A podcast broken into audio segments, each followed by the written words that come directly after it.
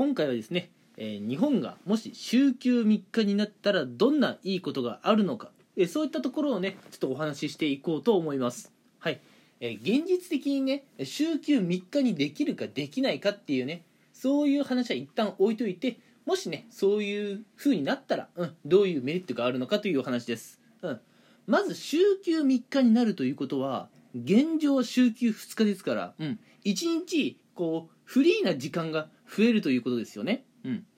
フリーな時間が増える、うん、これちょっとかっこいい言葉を使うと要するに時間的余裕が、えー皆さん得られるわけです、うん、時間的余裕が得られるっていうのはまあ要するにね自分のやりたいことがやれる時間、うん、そういった時間が増えるので、えー皆さんがねこれまでに挑戦したいと思っていたけれども時間の都合で挑戦できなかったこととかねそういったことに、えーさらに、えー時間を割くことができるようになるわけです、うん、じゃあ例えばどういうことがあるのかっていうところなんですが例えばね、うん。えー世の男性の会社員、うん。えー結構男性会社員の方はね、うん、やっぱずっと昔から言われてますけれどもどうしてもね、えー家庭の方がちょっとおろそかになってしまうというのがね日本の課題ですよね、うん、やっぱ昔からねあの家事は女性がやるものっていうそういう考えがまだあるんでしょうか？どうしてもねやっぱ家事であったりとか育児をねこう奥さんにこう丸投げしてしまう傾向があるっていうのはねちょっと他の、えー国と比べても日本ではあまり良くない、えー点として見られているかなと思います、うん、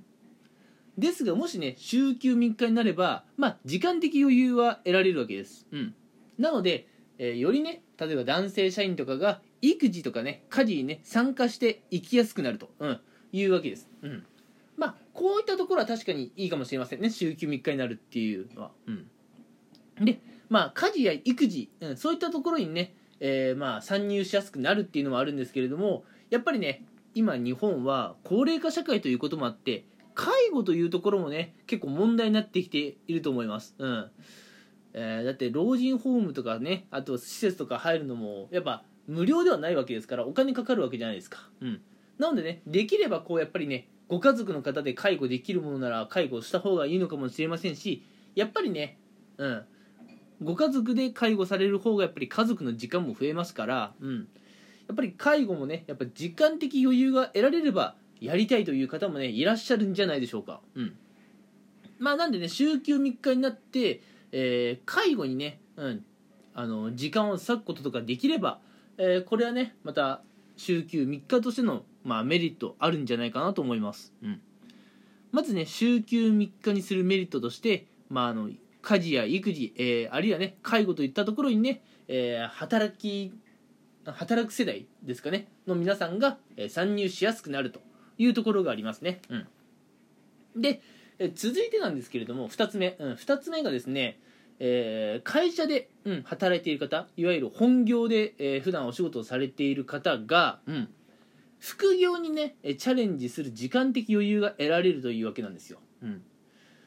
5年くらい前まではねやっぱりあんまり副業っていうのはねなかなか聞かなかったかもしれませんが、えー2020年、うん、新型コロナ問題が発生してから急激にねこう副業という言葉を口にする方はね増えてきているんじゃないでしょうか、うん、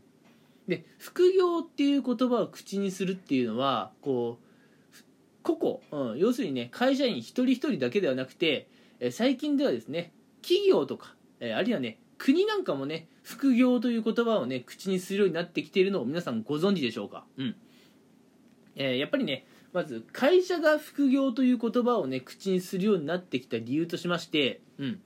会社としてもね、うん、これは中小企業も大手企業もそうなんですがもうね本業だけではえ社員の皆さんをしっかり養ってあげられるかどうかもう保証がないっていうふうに会社は分かってるんですよ、うん、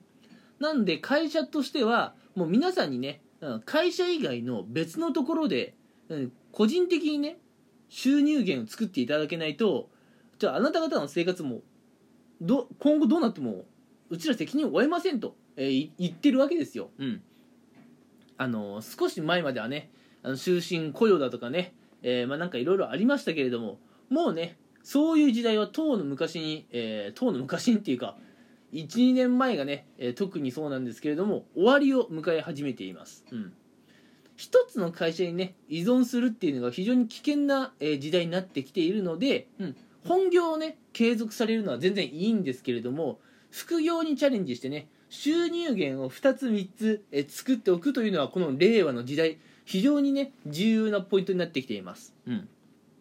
でもねいざ副業をやれって言っても多分多くの皆さんがそんな時間ないよということをね口にされてきたんじゃないでしょうか。うん。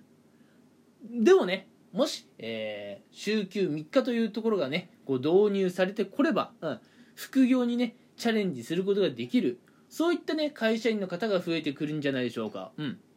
まあ副業にチャレンジしてね副業で収入を得られるようになればもちろんね、えー副業を始めた皆さん、うん、そういった方方たちがねこうもちろんね金銭的メリットを得るっていうのもあるんですけれども、うん、まあ会社としてもねまあちょっとだけ気持ち的な余裕がえー生まれるんじゃないかなということで会社としてもね、うん、最近では社員に副業するようにねこうまあ助長するというか、うん。まあ、促すような姿勢もちょっと見えてきていますね。うん、なんで今副業を禁止しているっていう会社よりも、えーこれからは副業をね許可する会社の方がどんどん増えてくると思いますし、えーまあ昔のね伝統に縛られてうちは絶対に副業をやってはいけないんだと。いうそういう会社はね、えーもう残念ながら時代遅れでしょう、うん、そういう会社からはどんどん人は離れていってそういう会社は、えもう倒産するのもね、うん、まあ見えてくるんじゃないでしょうかね。はい。ということはやっぱ時間的余裕が生まれてくると副業にもチャレンジできるというメリットがあります。うん。えーそれから、え3つ目、うん、ここがねやっぱかなり大事なんじゃないかなと思うんですけれども、うん、やっぱりね自分の、うん、自分のための時間ができる、うん、そうです。もう少し具体的に言うと例えば皆さん何か趣味ありますか、うん、私だったら筋トレとかゲームが趣味なんですけれどもそういった時間にあそういったものにねえ時間を割くことができるという。これがやっぱり大きなメリットなんじゃないでしょうか、うん、あのーやっぱりねこう会社でさこう毎日会社付け、うん、朝から昼夜、うん、ずっとうん会社でお仕事っていうのはねどうしてもねあまり楽しくない人生なんじゃないかなと思います。うん。まあもちろんね仕事が生きがいだという方に関しては全然話は別ですよ、うん、ただ世の中には飯を食っていくために仕方なく働いている方っていうのもね少なからずいると思うんですよ、うん、あまりいい環境ではないところとかね好きでもない仕事をされている方もいるんじゃないでしょうか、うん、でももしね、えー週休3日が導入されれば、えー皆さんのね人生もっとね趣味だとか自分のやりたいことに時間を割くことができると思うんですよ。そうすればあ皆さんの人生がねもっと豊かで楽しいものになってくると思うんですね。うんやっぱたった一度きりの人生なんだからどうせだったら楽しくね生きたいっていうのがあるじゃないですか。うん。辛いことばかり考えてこう自殺とかをね、えー普段から考える。そういう人生ってやっぱりどこか辛いと思うんですよ、うん、なので自分の人生を満たしてくれるのはあなたが好きだと思えることにやっぱり時間を費やすこと。これが大事だと思うんですね。うん。なのでもし週休3日が導入されて皆さんがね、うん、おのおのやりたいことをやる時間が確保できれば皆さんの人生はね絶対にね今以上に楽しくなってくると思うんですよ、うん、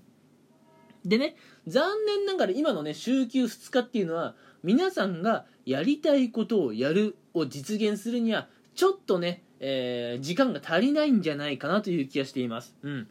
週5もね、えー会社には出社していて週2日でしか、うん、基本的に皆さんにとってフリーな時間がないというのはねちょっと時間的にね短いと思います、うん、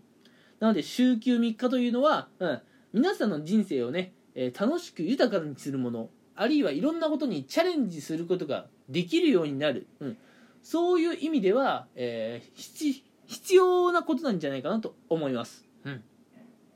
えーてな感じで今回は週休3日にする、えーメリットについてお話をしていきました、うん、でこちらのラジオはですね、え前回から引き続きあの議論形式でねあのお送りしていくということで次回は週休3日にするデメリットについてもねお話ししていこうかなと思います。はい、えー何かね皆さんの方からもコメントとかありましたら、えーメッセージ送っていただけると、えーこちらの方で紹介するかもしれません。はい。それでは皆さん聞いてくれてありがとうございました。